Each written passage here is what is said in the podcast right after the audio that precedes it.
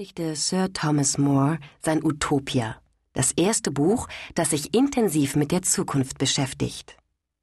Etwa 40 Jahre später wurde Nostradamus mit seinem Buch Le Century der bekannteste unter den sogenannten Sehern.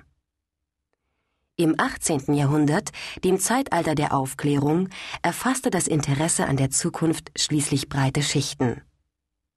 Im 19. Jahrhundert veränderte sich mit der rasanten Entwicklung von neuen technischen Möglichkeiten und der damit einhergehenden Wandlung von der landwirtschaftlichen zur industriellen Gesellschaft die Vorstellung der Menschen von der Zukunft einschneidend. So beschrieb Jules Verne 1865 in De la Terre à la Lune bereits eine Reise zum Mond. 1888 entwarf Edward Bellamy in seinem Buch Looking Backward 2000 to 1887 die erste umfassende Vision einer langfristigen Zukunft.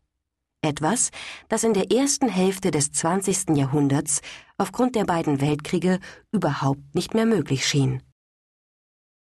Ende des Zweiten Weltkrieges musste zunächst geklärt werden, was aus den Kriegsverlierern Deutschland und Japan werden sollte. Sollte man sie zu entmilitarisierten Agrarstaaten machen oder sie politisch und wirtschaftlich dabei unterstützen, in die Gemeinschaft demokratischer Staaten zurückzukehren? Keine leichte Entscheidung.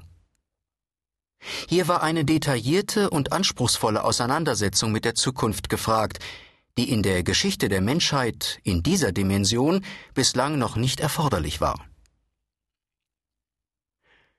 1945 wurde die Rand Corporation gegründet, um den USA möglichst frühzeitig Vorteile im sich abzeichnenden militärischen Wettlauf mit der Sowjetunion zu sichern. Dazu wurden erstmals intensiv Szenarien, Simulationen und Delphi-Studien entwickelt und eingesetzt. Rand-Forscher Hermann Kahn, der in den 60er Jahren das Hudson-Institut gründete, setzte sich in seinem Buch The Year 2000 erstmals detailliert mit globalen Szenarioplanungen auseinander. Seither haben sich zahlreiche Organisationen wie die World Future Society, die World Future Studies Federation und die Association of Professional Futurists etabliert. Heute bieten etwa 50 Universitäten weltweit Kurse und Seminare zum Thema Zukunftsforschung an.